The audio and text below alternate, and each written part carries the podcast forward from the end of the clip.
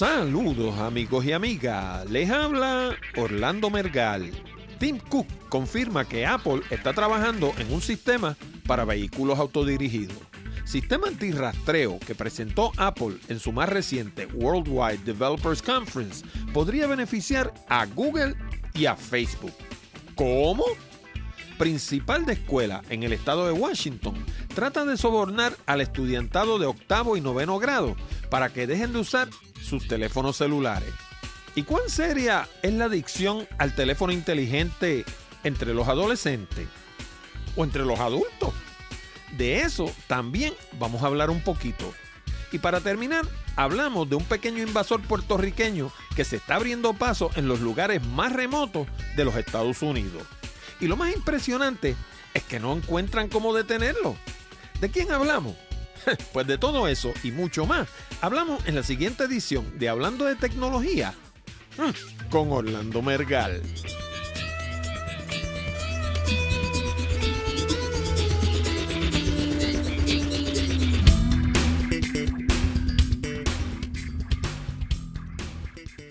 Saludos nuevamente, amigos y amigas, y bienvenidos al programa número 243 de Hablando de Tecnología. Con este que te habla, Orlando Mergal. Este programa llega a ti como una cortesía de Accurate Communications. Si necesitas servicios de comunicación de excelencia para tu empresa, como redacción en inglés o en español, traducción, producción de video digital, colocación de subtítulos para video, fotografía digital, servicios de audio, páginas de internet, blogs, diseño de libros electrónicos o inclusive producir un programa como este. Llama ahora mismo a Accurate Communications al 787-750-0000 para una consulta o visítanos en la internet en www.accuratecommunications.com. También puedes enviar tus preguntas, comentarios y sugerencias a la dirección de correo electrónico contacto arroba hablando de tecnología.com o déjanos un mensaje hablado en la pestaña verde de SpeakPipe que está en la orilla derecha de nuestra página de internet. Y por supuesto, háblale a tus amistades de Hablando de Tecnología. Si cada oyente le hablara a dos amigos sobre el programa, la audiencia aumentaría exponencialmente. Para eso puedes usar el pequeño botón de Share Save que es debajo del título de cada uno de nuestros programas. También puedes hablar con ellos en persona cuando te los encuentres por ahí. Imagínate tú qué concepto. Y ahora vamos al programa de hoy. Bueno, y antes de comenzar el programa, quiero comenzar felicitando a los padres. Este próximo domingo, 18 de junio, es su día, Día de los Padres, y los padres son bien importantes en la formación de las personas. Eh, yo tuve la dicha de tener el mío hasta los otros días, murió de 92 años y tengo que decir que todos los días me cojo a mí mismo haciendo cosas que las aprendí de él. Uno, pues, qué sé yo, uno no lo piensa así este, activamente, pero de momento, qué sé yo, hace algo y uno dice, contra ese era papi. Así que nada, quiero pues de nuevo aprovechar para felicitar a todos los padres que la pasen bien junto a sus hijos, eso es bien importante. Hay gente que no se toma ni la molestia de llamar a su papá el Día de los Padres. Háganlo, llamen a papi, conversen con él un rato, que eso es importante. También quiero aprovechar para darle las gracias a Stefan Edmondson por su generosa contribución al programa. Eh, yo no lo menciono quizás lo suficiente, con la frecuencia que debiera hacerlo, porque no sé, mi manera, como hablamos en el programa pasado, yo no solicito premios, no me registro en concursos en los que yo tenga que registrarme yo, proponerme yo y encima de eso pagar por participar. Eh, eso, yo imagínense ustedes, aquellos ustedes que lleven unos añitos en esto como yo, se, se acordarán de lo que es el Who's Who que es un directorio en el que uno paga por, por aparecer en ese directorio y, qué sé yo, y destacarse en ese directorio porque ahí solamente están la gente más distinguida, pero claro, eres distinguido porque estás pagando y tú mismo te estás registrando ahí. Eh, quien único mira esos directorios son la gente que están en ellos.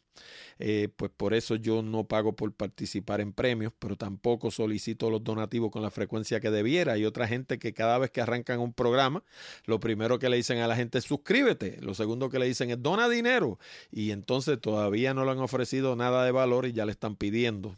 Yo no tiendo a hacer eso, pero tengo que decirles que sí, que Hablando de Tecnología tiene una página de donativos que se encuentra en hablando de tecnología.com diagonal donativos. Y allí puedes hacer una aportación específica, eh, una cantidad que tú especifiques, o puedes hacer un donativo mensual convirtiéndote en mecenas del programa, que es lo que hizo Stefan.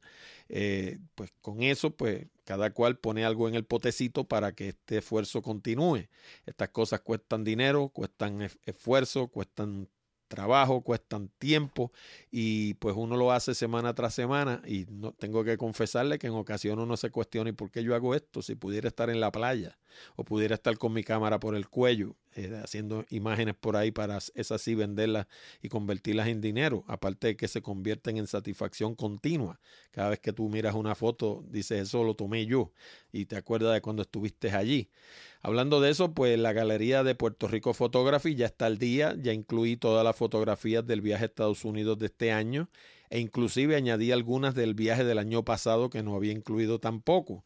Y en la sección de Photos for Sale o Images for Sale, no me acuerdo bien cómo es que dice el menú, hay tres submenús, uno de Puerto Rico, uno de arte digital y uno de los Estados Unidos. Y allí están las imágenes para verlas, para disfrutarlas y también están a la venta para colgarlas en tu hogar, en tu oficina o para utilizarlas para publicidad comercial mediante una licencia especial. Eh, todo está explicado en la página, allí están todas las imágenes, las pueden ver y la dirección es www.puertorricophotography.com. Bueno, ¿y te gustaría conocer una manera sencilla y efectiva de progresar en tu empleo? En una serie de entrevistas celebrada entre gerentes y directores de recursos humanos de compañías locales e internacionales, estos opinaron que la buena redacción es la destreza número uno que hace falta para destacarse en el mundo profesional de hoy en día. Piénsalo. ¿Acaso no te has dado cuenta que a medida que las personas progresan en una empresa, su trabajo de día a día consiste cada vez más en escribir. Si deseas mejorar tu redacción y progresar más rápidamente en el ámbito profesional, te sugiero mi libro para el Kindle de Amazon titulado Redacción Eficaz. Con este aprenderás todo lo que necesitas saber para escribir todo tipo de documentos comerciales y sobre todas las cosas, lograr el resultado. También es un excelente recurso si piensas comenzar tu propio blog. ¿Que cómo lo consigues? Pues bien fácil, visitando www.redaccioneficaz.com. Eso te va a llevar directo a la página del libro en Amazon. Y ni siquiera tienes que tener un Kindle para leerlo, porque la aplicación de Kindle viene para iOS, Android, BlackBerry, Macintosh y Windows. Y además es 100% gratis. Ordena tu copia hoy mismo. Recuerda, todo lo que tienes que hacer es visitar www.redaccioneficaz.com y te va a llevar directamente a la página del libro en Amazon. Bueno, y por fin Tim Cook, el presidente de Apple, confesó ante las cámaras de Bloomberg Television que Apple está trabajando en un sistema para vehículos autodirigidos. Esto sucedió a los pocos días del WWDC o Worldwide Developers Conference pasado. Trabajar en un sistema no es lo mismo, obviamente, que trabajar en un carro. Apple podría desarrollar un sistema y licenciárselo a los fabricantes de automóviles como hace con el Apple CarPlay. No necesariamente tendría que fabricar un carro. Fabricar un carro es muy distinto a fabricar equipos electrónicos. ¿Por qué? Porque hay un componente industrial intensivo que no existe en la manufactura de equipos electrónicos. No obstante, una de las fortalezas principales de Apple es la de simplificar procesos y presentárselos de una manera intuitiva al usuario. Si ustedes se fijan, la mayoría de los productos Apple no vienen con un manual de instrucciones. Sin embargo, la gente intuitivamente sabe utilizarlo. Esto se conoce en el mundo de las computadoras como usability y hay libros enteros que se han escrito sobre ese tema, de los cuales quizás el más famoso es Don't Make Me Think de Krug. Por su parte, la mayoría de los sistemas de menú que vemos en el mercado son torpes y por, consiguiente pues son difíciles de descifrar. Eso hace que la gente no los use. Yo de eso les puedo hablar porque precisamente en estos días pasados estuve en los Estados Unidos y alquilé dos automóviles distintos. Alquilé un Camry y luego alquilé una guagua Ford, eh, que era aquello. Yo sé que en Inglaterra es la que le llaman la Cuga. En Estados Unidos, obviamente, le cambiaron ese nombre porque no es precisamente el mejor nombre del mundo en el mercado americano. El caso es que la guagua tanto como el automóvil, eran, tenían unos menús bien sofisticados que había que apretar 500 botones. Y el resultado de eso es que la gente no los usa, que fue el mismo caso de, mío. Yo le, eh, obviamente, yo tenía unas grandes expectativas porque la, la, guagua Ford tiene el sistema CarPlay de Apple. Y yo pues decía, Ave María, qué, qué chévere, por fin voy a tener la oportunidad de jugar un ratito con CarPlay. Pues CarPlay tengo que decir que fue una decepción. No sé si es la manera que Ford lo implantó o si sencillamente es la manera que Apple lo diseñó, pero la realidad del caso es que es un sistema que se te apodera del teléfono de tal forma que tú no puedes hacer lo que tú quieres hacer, sino que tienes que hacer lo que CarPlay te dice. Por consiguiente, lo que hice fue que rompí la sincronización y usé el teléfono por separado. Eh, para darles un ejemplo, el sistema de mapas de Google cuando uno sincroniza el teléfono con el, con el automóvil, con CarPlay, te salen los mapas en la pantalla del automóvil, que obviamente es una pantalla más grande que la pantalla del teléfono. Hasta ahí vamos bien, eso me encantaría. Pero entonces te aparecen que yo creo que quien las pone ahí es el automóvil y no es la gente de Apple, te aparecen dos recuadros bien grandes uno arriba y uno abajo con información que te va diciendo para dónde vayas y qué sé yo qué, pero eso te tapa el mapa y no te deja verlo.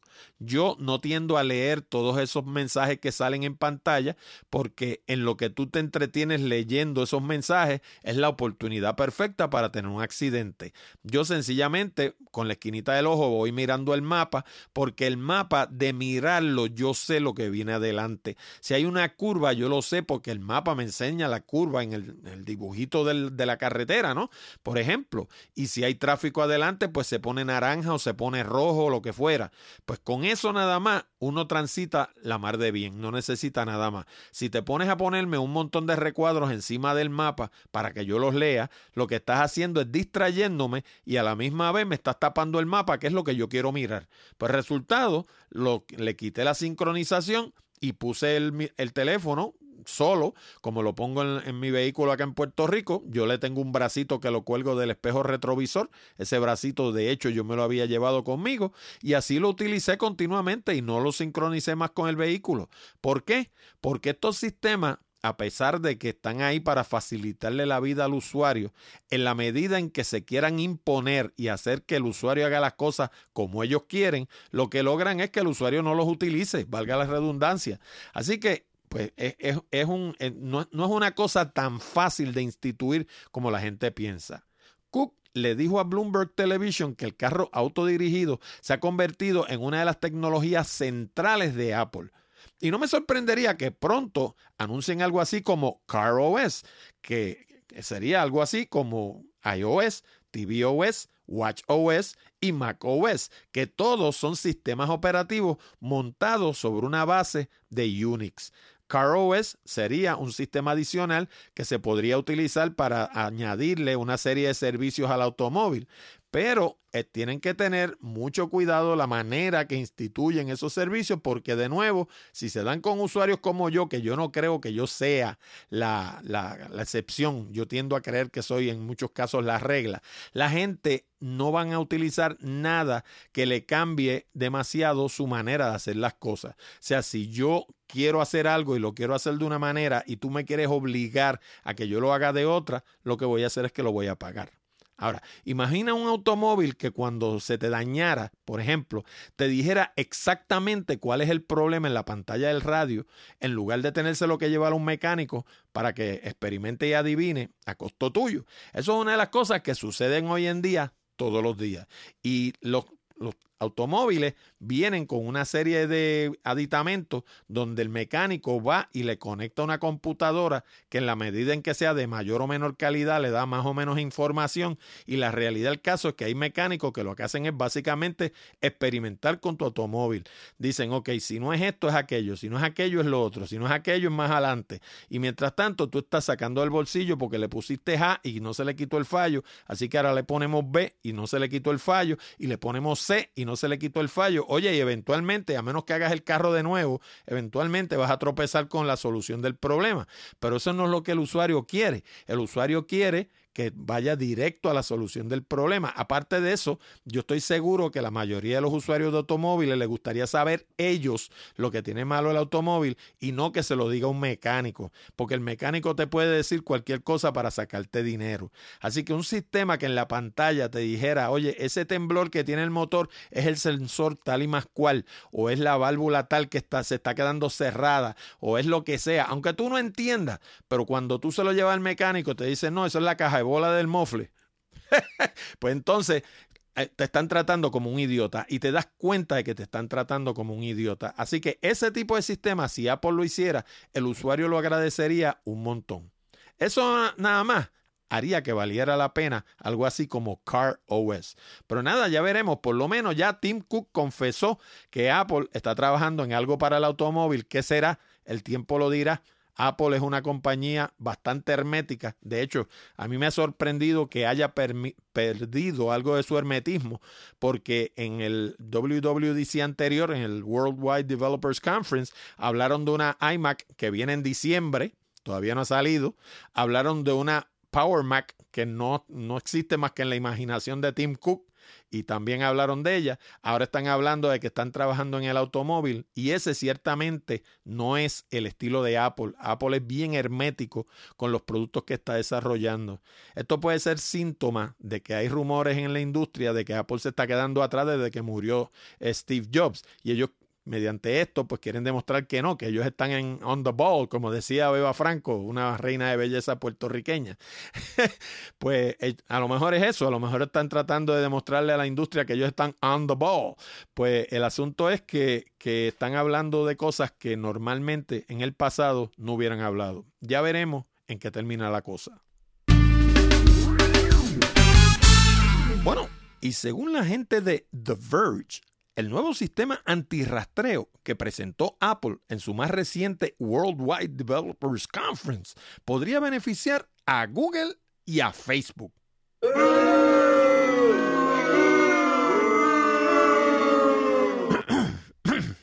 Digo, sí, así como lo oye, la mayoría de lo que hacemos en la Internet hoy en día se registra en algún sitio, ¿verdad? A base de una cosa que se conocen como cookies, que es un pequeño programita que la compañía a la que tú visitas te coloca en tu navegador. El bloqueo por su parte de anuncios ha sido parte de iOS desde la versión 9, así que eso tampoco es nada de nuevo. Sin embargo, muchos sitios no funcionan si bloqueas los anuncios o los cookies. Sencillamente cuando tienes algo bloqueado, te dicen tienes que irlo a quitar si quieres ver nuestro contenido, de lo contrario, no lo puedes ver. Así que es básicamente una carrera del gato y el ratón. Además, Safari permite que los cookies funcionen en aquellos sitios que frecuentamos. Por ejemplo, si tú vas mucho a Amazon, Amazon te pone cookies en Safari y Safari los permite, porque con tú estar visitando a Amazon, estás implícitamente autorizando que Amazon coloque cookies en tu navegador. Algunos duran 24 horas y otros pueden durar hasta 30 días. Ese acceso, curiosamente, es para cualquier cosa que esté atada a ese sitio en cuestión. Por consiguiente, vamos a decir que tú vas a Amazon a ver un libro, pero como fuiste a Amazon, Amazon te pone anuncios de lo que ellos quieran.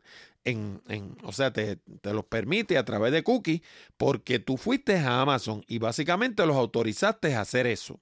En otras palabras, si ves el producto A, puedes recibir promoción de los productos B, C, D, etcétera, por ir para abajo, de todo lo que tenga Amazon en su catálogo, que como sabemos es inmenso. Por eso es que decimos que las nuevas medidas que va a implantar Apple en la nueva versión de Safari, lo que van a hacer es ayudar a Facebook y a Google, porque le vas a abrir las puertas a un universo de visitantes. Así que si miramos esto con cuidado, lo que vamos a notar es que los verdaderos perjudicados aquí van a ser los anunciantes independientes. Otra cosa que hay que tomar en consideración es que los ad blockers no funcionan con los apps particulares de una publicación. Y lo que están haciendo muchas compañías es que están moviendo el grueso de su información a un app. Y entonces te obligan a bajar el app y a colocarlo en el teléfono. Y dentro de ese app ellos hacen lo que le parezca. Ahí dentro nadie le puede decir lo que tienen que hacer. Y los ejemplos mejores de esto, pues son el New York Times, eh, qué sé yo, The Verge, cualquiera de estas fuentes de información que yo utilizo para hacer el programa. Cuando yo las visito desde Safari en mi computadora, no tienen anuncios porque yo le tengo un ad blocker. Pero cuando las visito desde un app en mi teléfono, que es lo que hago mayormente a lo largo de la semana, yo todas las noches tengo una ronda que yo doy como de 10 o 12 sitios, a veces más, donde miro las noticias y lo que me parece interesante me lo envío yo mismo por correo electrónico para luego imprimirlo y discutirlo en el programa.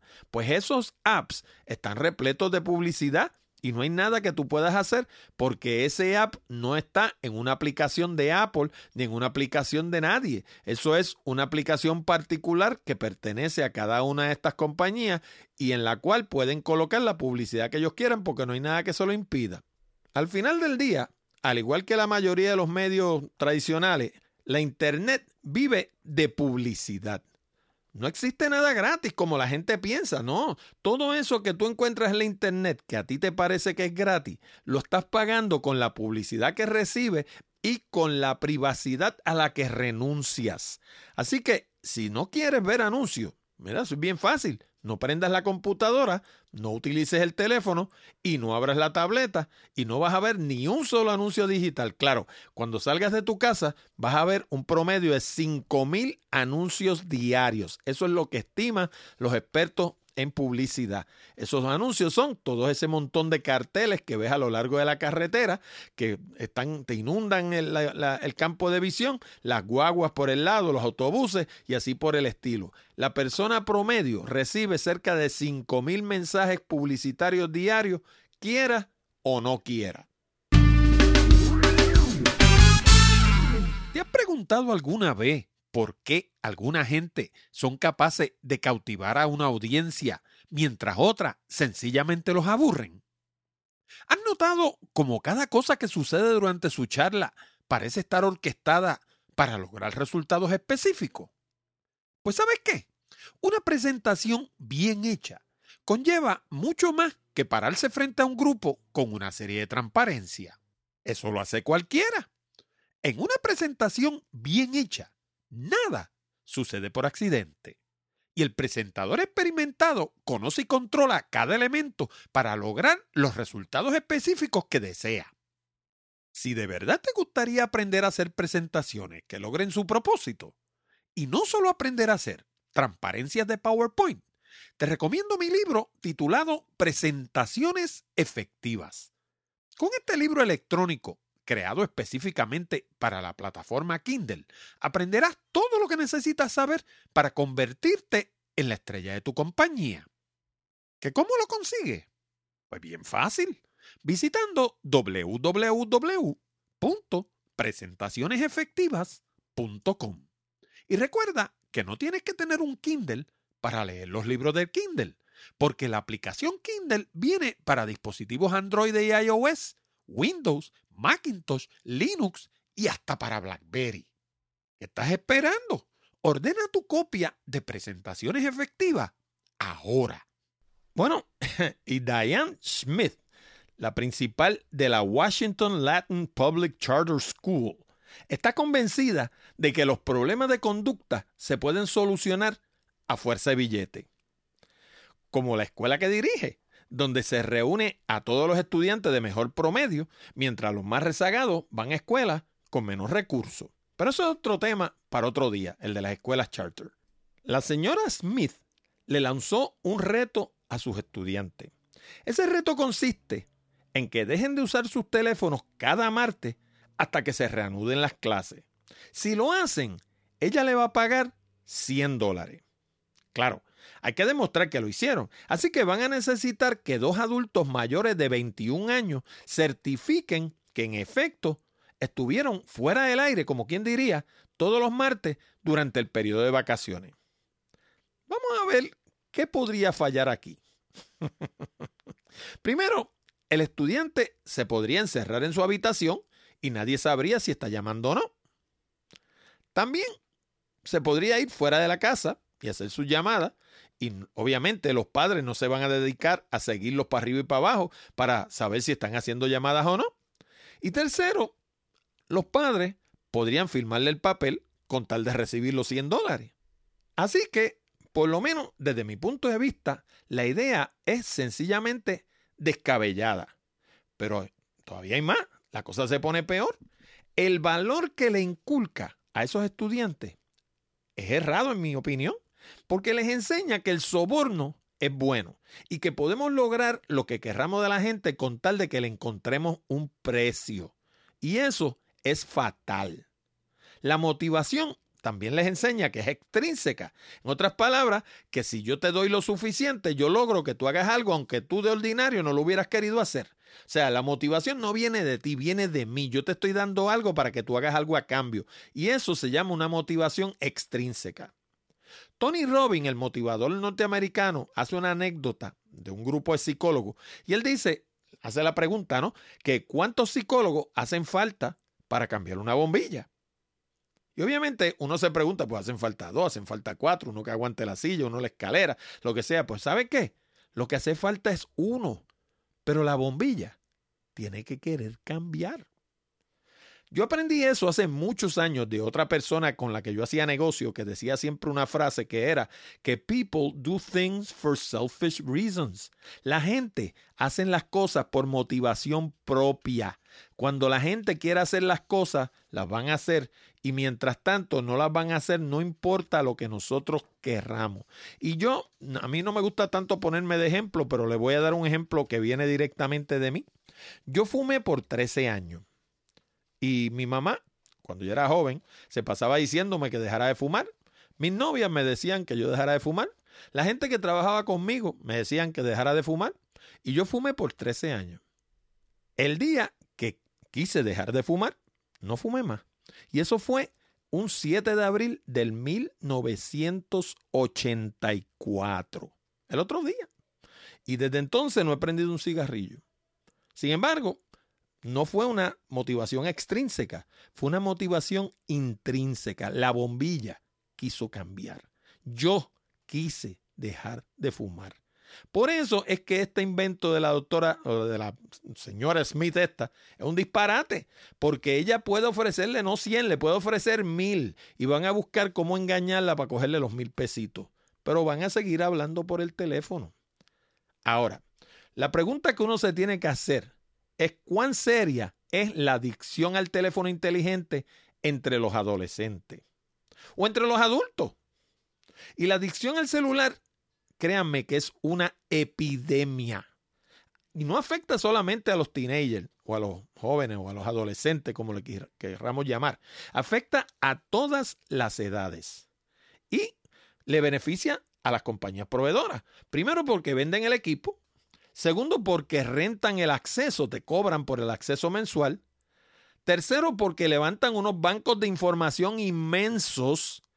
Y cuarto, porque es un canal directo de publicidad. A través de ese teléfono te venden el Orinoco. O sea, sencillamente te tienen juqueado, conectado eternamente a ese teléfono y a través de ese teléfono eres presa fácil para venderte lo que sea. Aparte de que eres presa fácil para otras cosas, pero ese de nuevo es otro programa. Aparte de eso, la comunicación a través de teléfonos inteligentes tiene una serie de problemas que también son intrínsecos. El primero de los cuales es que hay una ausencia del lenguaje corporal. Ese mensaje que tú recibes a través de un teléfono inteligente, entre comillas, es un mensaje incompleto, porque más del 80% de la comunicación entre los seres humanos es lenguaje no verbal, que se lleva a cabo a través del lenguaje corporal. Y ese lenguaje está ausente en una llamada telefónica, está ausente en un mensaje de texto y ciertamente está ausente en un correo electrónico. Eso hace que a su vez se pierda una cosa que se llama la empatía. Y cuando se pierde la empatía, la gente se torna fría y cruel. También tenemos un elemento de anonimato y con el anonimato viene la falta de responsabilidad. Pensamos que podemos hacer lo que, se, lo que se nos ocurra, porque como nadie sabe quiénes somos, pues estamos cubiertos y eso nos da derecho o nos da, qué sé yo, la libertad de hacer cosas que de ordinario no haría una persona, ¿no? Estos rasgos alterados de personalidad se reflejan en el escenario de empleo, impidiendo una cosa que se conoce como el desarrollo profesional. Y eso le trae gastos adicionales a la persona y le trae gastos a las empresas por, el, por, medio del adiestramiento, ¿no? Porque las empresas reciben estas personas que vienen defectuosos en términos de destrezas de comunicación y los tiene que adiestrar para traerlos a, a lo que sería la realidad, ¿no? También dicen los psicólogos que hay una relación directa prácticamente entre el uso excesivo de Internet y la depresión. Y una de las razones que aducen para esta depresión es que es imposible en la Internet de hoy reconocer lo que se conoce entre comillas como la verdad. Al no poder reconocerla, pues la, verdad pierde importancia. Y ese exceso de información o, bombardeo de mensajes hace que la verdad sea ignorada. En otras palabras, que se pierde lo importante mezclado con lo trivial. Sea, recibimos tantos mensajes a diario que sencillamente no, no, podemos discernir lo que es cierto, lo que no es cierto, lo que es importante, lo que no es importante. Y sencillamente es como un acto de apagar fuego. Recibimos esta gran manguera de información que sencillamente no la podemos catalogar, organizar y sacar algo inteligible de ella. Las redes sociales, que tan populares se han vuelto, se han convertido en el lugar predilecto de los llamados influenciadores y los publicistas. Y sus víctimas predilectas son los jóvenes, porque son los más influenciables. Primero que todo, tienen lo que se conoce como una identidad en desarrollo. En otras palabras, son gente que están entrando al mundo, como quien dice, ahora es que están madurando y son las víctimas perfectas para venderle productos que no necesitan. Porque le, decimos, oye, sí, porque para que tú seas, este, qué sé yo, eh, te veas más, más, más varonil, o te veas, qué sé yo, más inteligente, o atraigas más mujeres, o lo que sea, pues si tú compras el producto A o el producto B o lo que sea, pues vas a lograr eso. Cosa que luego en la vida uno descubre que no tiene nada que ver. Pero en ese momento que estamos desarrollando nuestra identidad, es el momento perfecto para vendernos productos que no necesitamos.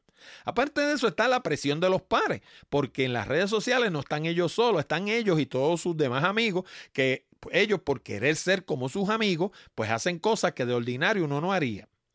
Tercero, dentro de todo eso está la ignorancia. Y obviamente cuando tú tienes 18 años, 17 o 15, lo que sea, no te gusta que te digan ignorante. Pero hay un dicho bien viejo que dice que el diablo sabe más por viejo que por diablo. O sea, uno, por más torpe que sea o más ignorante que sea, con el pasar de los años, los golpes de la vida te van enseñando. Y obviamente, si tú tienes 40 o 50 años cogiendo golpes, por los meros golpes nada más, por más bruto que sea, vas a aprender. Así que es más fácil engañar a una persona joven que engañar a una persona un poco más madura, porque la persona un poco más madura ha tenido más experiencia. Claro, eso se cae de bruces si uno piensa, pues, qué sé yo, todos los días a las personas mayores lo escogen de tonto con todas estas esquemas de, de, de, ¿cómo se llama?, de phishing y todo ese tipo de cosas. Pero de nuevo, si te pones, a, si uno se pone a ver, te están cogiendo de bobo porque te estás exponiendo a algo de lo que tú no tienes experiencia. Como no tienes experiencia, por eso es que cae de bobo. Así que, de ordinario, la ignorancia hace que uno cometa más errores que cuando uno tiene un poco más de experiencia. Y la tendencia a tomar decisiones sin pensar, que viene como consecuencia precisamente de la inexperiencia y la impulsividad que nos da la juventud. Cuando somos más jóvenes, somos más impulsivos, cuando somos un poco más viejos, somos un poco más sosegados, tendemos a pensar más las cosas, porque hemos cogido más golpes en la vida, los golpes nos han enseñado que la impulsividad es la que nos llevó a cometer errores. O sea que los errores que cometemos son los que evitan que, cometemos, que cometamos más errores en el futuro. Ahora, ¿qué pueden hacer los padres ante esta realidad? Los padres y los que no son los padres, porque como dijimos ahorita, las personas de un poco más de edad también cometen errores, aunque sean de otro tipo. Lo primero que todo es conversar sobre el asunto. Y esto es algo que yo reconozco que hoy en día las familias todas viven en una eterna carrera, todos salen disparados por la mañana, uno para el trabajo A, el otro para el trabajo B, los muchachos se los lleva a la guagua escolar o los llevan al colegio, le compran algo de camino, lo sueltan en el colegio básicamente sin decirle ni buenos días y vivimos en una eterna lucha y una eterna carrera que no se presta para esto que yo les voy a comentar. Pero en mi caso, cuando mis hijos eran pequeños, yo establecí mi negocio en casa y entonces mis hijos nunca supieron lo que era ir a la escuela sin sentarse a la mesa a desayunar primero. Nosotros desayunábamos y desayunamos todavía en casa. Hoy en día obviamente desayunamos Zoraida y yo, porque mis hijos los dos están fuera de la casa ya. Pero cuando vivíamos todos bajo el mismo techo, todas las mañanas se desayunaba en la mesa en familia y esa esa oportunidad mañanera se presta para el intercambio familiar, para discutir problemas, posibles soluciones, eh, qué sé yo, problemas nuevos que uno ve que vienen. Todo ese tipo de cosas, al conversar uno las identifica y las corrige antes de que sucedan. Lo segundo, según los expertos, es establecer límites. Y eso también yo lo hice en mi casa, en mi caso. Eh, por ejemplo, cuando nosotros estábamos sentados cenando, si sonaba el teléfono no se cogía. No lo cogía yo, no lo cogía mi esposa y no lo cogían mis hijos. Y yo le decía, mira, eso, esa persona que está llamando ahí no te está llamando para avisarte de que el mundo se está partiendo por la mitad. Así que, por más importante que sea, puede esperar a que termines tu cena y sencillamente no se cogía.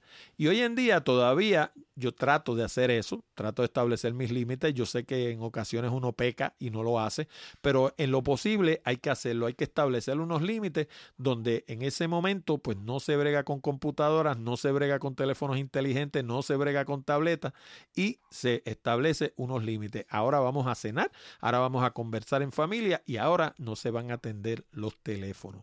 Y eso se hace más que otra cosa sentando el ejemplo. Porque si uno le dice a sus hijos que no lo hagan, pero uno lo hace en la cara de ellos, pues entonces los hijos no van a aprender. Otra cosa que recomiendan los expertos son las actividades alternas. Y a mí rápido me vino a la mente la natación. yo nunca he sido nadador. Yo de hecho cuando era joven lo que era era ciclista. A mí me encantaba el ciclismo. Pero en ciclismo también pasa algo parecido. Es muy difícil ir corriendo una bicicleta de, de ruta, una bicicleta por la calle y ir hablando por un celular a la misma vez no, no, no, funciona demasiado bien. Y nadar y hablar por teléfono, ni hablemos de eso, sencillamente es imposible. Así que si uno se involucra en actividades alternas en las que tenga necesaria y obligadamente que separarse de la tecnología, eso es una manera de uno desintoxicarse y entender que antes de los teléfonos inteligentes había un mundo y el día que los eliminen si Dios quiere, habrá un mundo todavía si no lo fastidiamos con el calentamiento global, ¿verdad? Pero esperamos que el día que desaparezcan los teléfonos inteligentes todavía quede un mundo. ¿Y qué hacemos cuando el problema es de un adulto? Pues mire, como decíamos ahorita, está de por medio el adiestramiento. Las empresas tienen que enseñarle a los empleados a, todas estas cosas, precisamente establecer límites, asentarle el ejemplo, actividades alternas, todo ese tipo de cosas se cubren en adiestramiento para adultos también. También se pueden utilizar lo que llaman retos de grupo. Y los otros días yo escuché de uno que me estuvo de lo más curioso, que es que todo el mundo pone el teléfono en, en Do Not Disturb y lo ponen en el medio de la mesa. Por ejemplo, y eso lo hacen mucho, por ejemplo, los grupos que salen a comer juntos y ponen todos los teléfonos en el primero, en el medio de la mesa, y el primero que toca un teléfono de eso le toca pagar la cuenta. Así que como te podrás imaginar, nadie toca el teléfono. Otra cosa que sucede, eh, que yo sé que sucede en algunos sitios en los Estados Unidos y aquí mismo en Puerto Rico, es como dice un amigo mío que se utiliza la, la razón de la fuerza. Yo tengo un amigo que decía que hay gente que aprende por la fuerza de la razón y hay gente que aprende por la razón de la fuerza. O sea, eso quiere decir que la gente que no hacen las cosas como es debido, pues a veces hay que obligarlos. Y hay eh, particularmente yo lo he visto esto en restaurantes donde hay una consigna a la entrada del restaurante y cuando tú entras tú dejas tu teléfono y te dan un boleto y cuando sale te lo entregan. ¿Para qué? Para que no suceda como yo vi el año pasado, que no se me va a olvidar nunca. Yo estuve en un restaurante con mi hijo y con su hija, eh, con su esposa en, en Dallas. Estábamos los cuatro allí cenando y había esta pareja la mano izquierda nuestra, cada uno con un teléfono inteligente y estuvieron más de una hora allí sentados y desde que se sentaron hasta que se fueron estuvo cada uno de ellos en un teléfono inteligente metido dentro de la pantalla haciendo lo que fuera que estuvieran haciendo yo no sé si eran pareja, si eran meramente amigos, si eran hermanos, si eran, qué sé yo, compañeros de trabajo, lo que sea, pero fueran lo que fueran, It's rude, como dicen los americanos. Eso no se hace. Si tú estás con una persona en un restaurante y tú estás todo el tiempo pendiente al teléfono inteligente, lo que tú le estás diciendo con tus acciones es que esa persona a ti no te importa un pepino angolo. Entonces, si no te importa, ¿para qué lo convidaste allí? O si fue ella quien te convidó a ti, ¿para qué fuiste? O sea, si no te interesa compartir con esa persona, pues mira, sencillamente no vayas. Pues entonces muchos restaurantes han implantado el sistema de la consigna donde utilizan la razón de la fuerza, como dice el amigo mío, te quitamos el teléfono, lo dejamos en la entrada y cuando tú te vayas me traes el boleto y yo te doy tu teléfono. Y por último, hay una cosa que está de moda también en los Estados Unidos, yo no he oído a nadie hablar de eso aquí en Puerto Rico, que se conoce como la desintoxicación digital. Y eso lo que quiere decir es que cuando tú vayas a unas vacaciones, tú dejes tu teléfono en tu casa apagado y te desaparezca por 15 o 30 días, lo que fuera, y que nadie te pueda conseguir, y que si te llaman le salga la grabadora. Mira, el mundo no se va a acabar, va a seguir girando porque está girando desde antes de los dinosaurios, y como decíamos ahorita, a menos que nosotros lo fastidiemos, va a seguir girando. Así que vamos a desintoxicarnos digitalmente, vamos a apagar los teléfonos y vamos a hacer otra cosa. En mi caso, a mí me encanta, por ejemplo, la fotografía. Pues este año cometí el error de mi vida, pero no lo voy a hacer de nuevo. Me llevé el iPhone y cada vez que tiraba fotos de un sitio, tiraba una copia con el iPhone para ponerla en Facebook. Pues no, no, no, no, no. El que quiere ir a todos esos sitios, que saque un pasaje y vaya. La próxima vez que vaya no voy a hacer eso, porque eso no es desintoxicación digital. Eso es lo contrario, eso es intoxicarte digitalmente. Ahora, para hacer la cosa mejor, tengo un individuo identificado que es un duro en esta materia y les prometo que voy a hacer lo que esté a mi alcance para consultarlo y, e entrevistarlo y entrevistarlo, valga. no me quedó bien la primera vez. Voy a hacer la oportunidad para consultarlo y entrevistarlo para un programa futuro, porque esto es un tema que es importante y es un tema que mucha gente lo pasa por alto y seguimos cada vez más, más torpes socialmente, más, más qué sé yo ni cómo llamarlo, eh, cada uno viviendo en una burbuja y no nos hablamos unos con otros. Y ustedes han escuchado en este programa que yo digo al principio que hasta lo puedes llamar en persona y le habla y le dice, mira, hablando de tecnología es un programa y es bien bueno, porque es que yo sé que no lo van a hacer. La gente ya prácticamente ni hablan. Mejor le pasan un mensaje de texto o lo ponen en Facebook o le dan un tuitazo o lo que sea. Bueno, tenemos un presidente que se comunica la, con la nación por Twitter. O sea, es, algo a lo que hay que ponerle freno, hay que pensarlo mejor, porque sencillamente como seres humanos estamos viviendo en burbujas independientes y nos estamos desocializando. Bueno, y hablando de tecnología, nunca ha sido un programa político y no vamos a comenzar hoy tampoco. Así que esto que les voy a comentar ahora, que lo voy a utilizar de antesala para hablar de otra cosa, no vayan a pensar que tiene una razón política de ser. Puerto Rico, el domingo pasado se celebró lo que han querido llamar un plebiscito, que realmente fue un embeleco.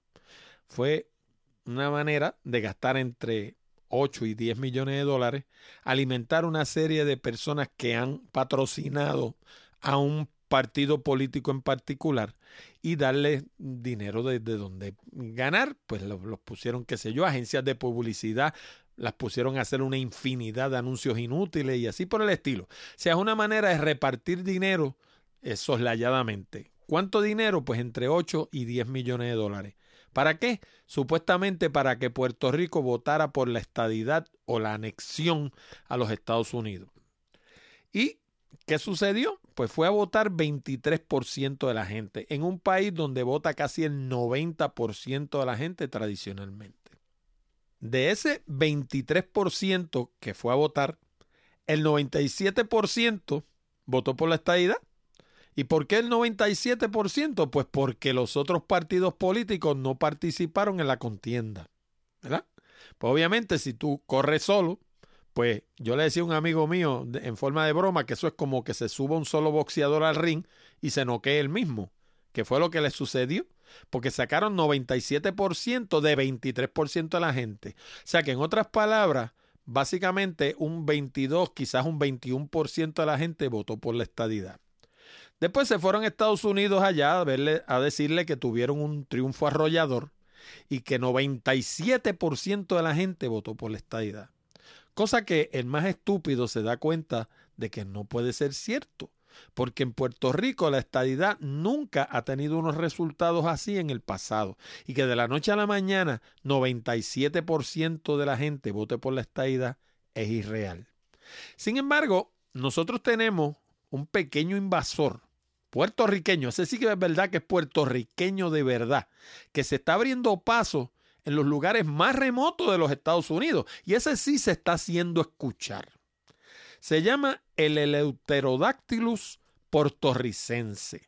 Según un artículo de revista que me llegó, hablan del Eleuterodactylus coqui. Y eso es un disparate, porque su verdadero nombre es el Eleuterodactylus portorricense.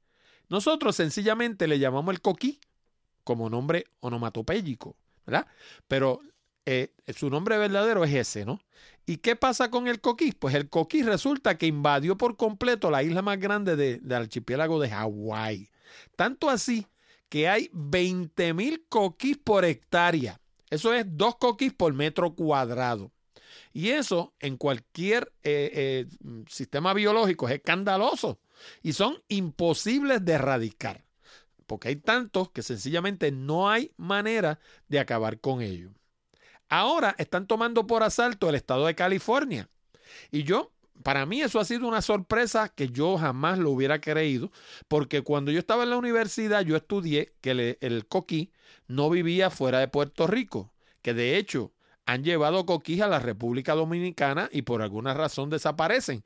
Debe ser que en la República Dominicana hay algún depredador, algún enemigo natural que tú sueltas coquís allí y pues sencillamente ese depredador, sea el que sea, se los come. Pero en, en Hawái, pues uno de los problemas que tienen es ese, que no tienen enemigos naturales ni químicos, ni, ni, ni o sea, no hay animales que se los coman, ni hay virus que los infecten, ni nada de eso. Y parece que eso mismo está sucediendo en el estado de California. Ahora, yo sé que este programa lo oyen de todas partes del mundo y para beneficio de aquellos de ustedes que nunca hayan escuchado un coquí, yo le voy a poner uno porque casualmente es el ringtone de mi teléfono. Escuchen cómo suena un coquí.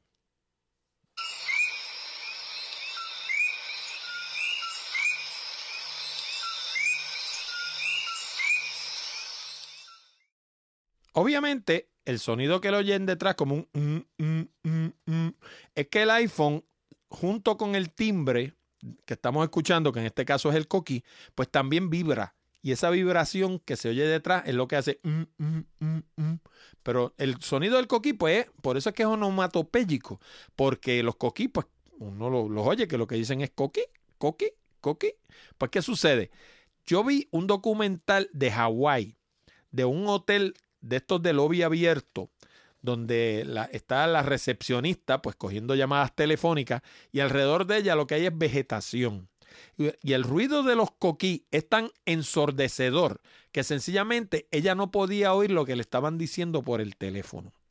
Eso en Puerto Rico no sucede, porque en Puerto Rico, como el coquí es autóctono de nuestra isla, pues tiene sus enemigos naturales, que son pues animales que se comen los coquí.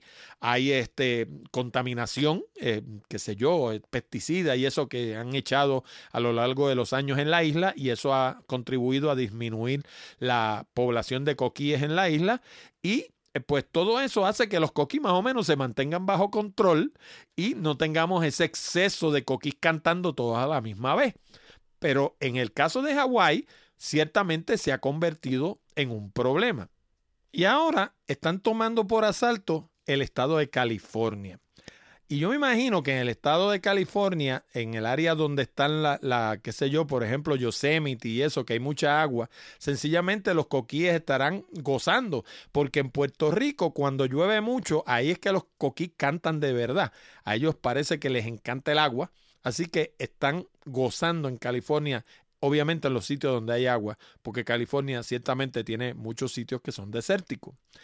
Esto pues ¿Cómo sucede? Pues mire, sucede por error. Sucede porque en alguna planta que llevaron para allá, desde Puerto Rico, inclusive en alguna maleta o en algo que fue de aquí de Puerto Rico para allá, se coló un coquí o dos, y esos coquí sencillamente, de hecho, son hemafroditas, así que ellos se, se reproducen solitos, no, no, hay tal cosa como un coquí y una coquía, sino que sencillamente van y ponen huevos, de los huevos pues nacen más coquíes, y entonces pues se, van proliferando y aparentemente son bastante juguetones.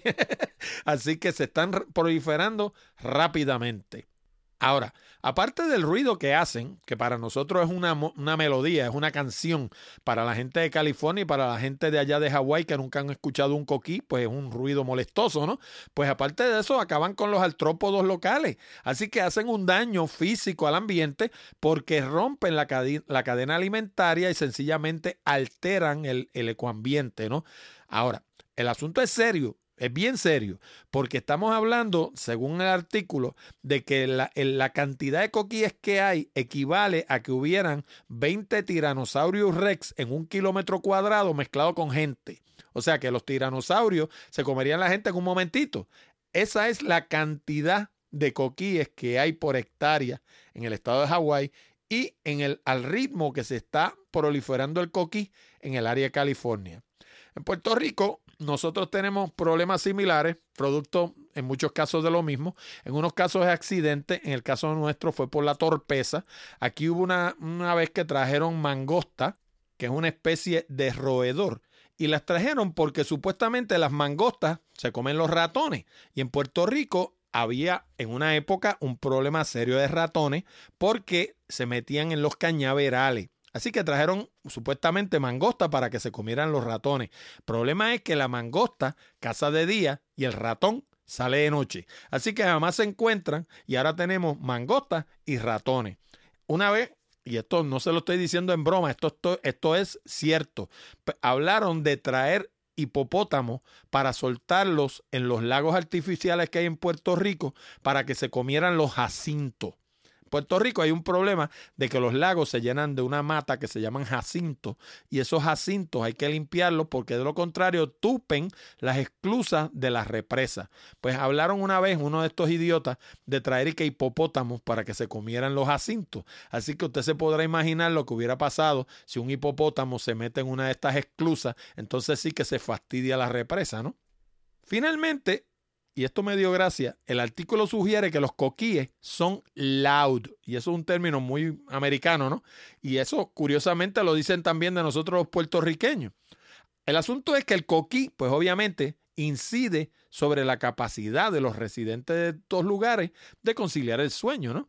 Y pues yo entiendo que dentro de todas estas cosas uno se ríe, qué sé yo, pero la, gente de Hawái y la gente de California ciertamente tienen el derecho a dormir tranquilo. Y lo que para nosotros es música, como es el caso del coquí, para ellos sencillamente es ruido. Ellos preferirían escuchar sus grillos hawaianos tranquilamente y dormir, ¿no? A los boricuas nos sucede lo contrario. No podemos dormir sin el cantar del coquí.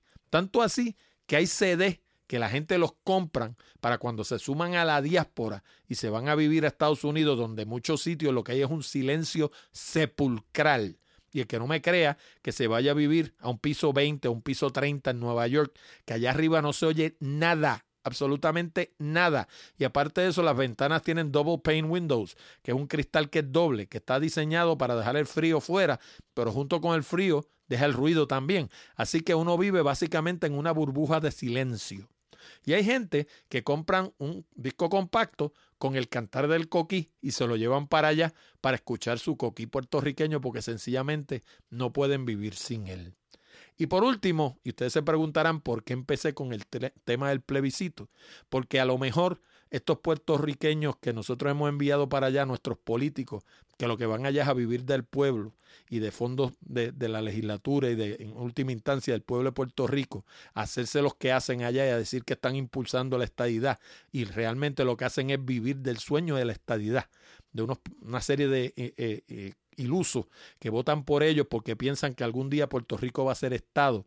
Y mientras tanto los mantienen en un sueño eterno y lo que hacen es engañándolos y sacándole dinero, pues a lo mejor el coquí, si es verdad que es loud, a lo mejor, aunque sea a través del ruido del coquí, los americanos algún día se den cuenta que existe un pueblo acá afuera que hace ciento y pico de años es una colonia americana. Y antes de eso fue colonia española por 400 años más, que el último puertorriqueño libre fue a Guaybaná.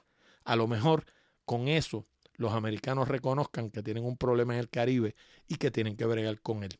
Y de nuevo, no quiero entrar en el mundo de la política. Ciertamente, como ustedes notarán, pues yo tengo mis, qué sé yo, mis ideas y mis pasiones sobre esto. Pero quise cubrir el asunto del coquí porque me estuvo curioso, porque yo aprendí en la universidad, como les digo, que el coquí no vivía fuera de Puerto Rico. Y la realidad del caso es que ya van dos sitios donde he descubierto que está viviendo lo más feliz, que es en Hawái y en California. Y tampoco se busca sitios feos, ¿ah? se busca sitios tropicales, lindos, con playas bonitas y qué sé yo qué. El coquino va a ir a cantar a Utah, donde estaba yo el otro día, que lo que allí lo que hay es desierto y piedra. No creo que vean un coquí en Utah jamás. Además, allí no hay mucho latino tampoco, pero eso es otro tema. Pero en California, que hay unas playas bellas y que aquello tiene unos sitios bien lindos, ¿verdad? Que tiene desierto, pero tiene sitios bien lindos también. Pues allí el coquí va y canta con gusto, porque allí está en su ambiente, en un sitio lindo, con sol y qué sé yo, medio tropical. Así que nada, nos vemos la semana que viene. Bueno amigos y amigas, con esto llegamos al final de esta edición de Hablando de Tecnología con Orlando Mergal. Recuerda que este programa llega a ti como una cortesía de Accurate Communications. Si necesitas servicios de comunicación de excelencia para tu empresa, como redacción en inglés o en español, traducción, producción de video digital, colocación de subtítulos para video, fotografía digital, servicios de audio, páginas de internet, blogs, diseño de libros electrónicos o inclusive producir un programa como este.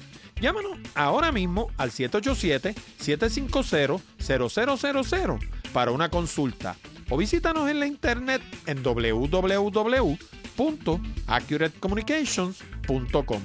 Además, te recuerdo que puedes enviar tus preguntas, comentarios y sugerencias a la dirección de correo electrónico contacto arroba hablando de tecnología.com o dejarnos un mensaje hablado en la pestaña verde de SpeakPipe que está en la orilla derecha de nuestra página de internet. También te exhorto a visitar nuestras otras propiedades en la internet, como nuestro blog Picadillo, donde encuentras casi 300 entradas sobre negocios, comunicación, tecnología y otros temas de interés. Encuéntralo en www.picadilloblog.com. También te invito a visitar Puerto Rico Photography, donde encuentras cientos de imágenes hermosas de la isla del encanto para adornar tu hogar y oficina. Encuéntralo en www.puertoricophotography.com. Y hablando de la isla del encanto, si te gusta viajar, no te pierdas Puerto Rico by GPS, donde encuentras fotos, información, audio, video y mapas con coordenadas GPS para llegar a cientos de lugares hermosos en todo Puerto Rico. Encuéntralo en www.puertoricobygps.com. Te habló Orlando Mergal. Con esto me despido hasta la próxima semana cuando discutiremos más temas interesantes del mundo de la tecnología. Hasta la próxima, amigos. Thank you.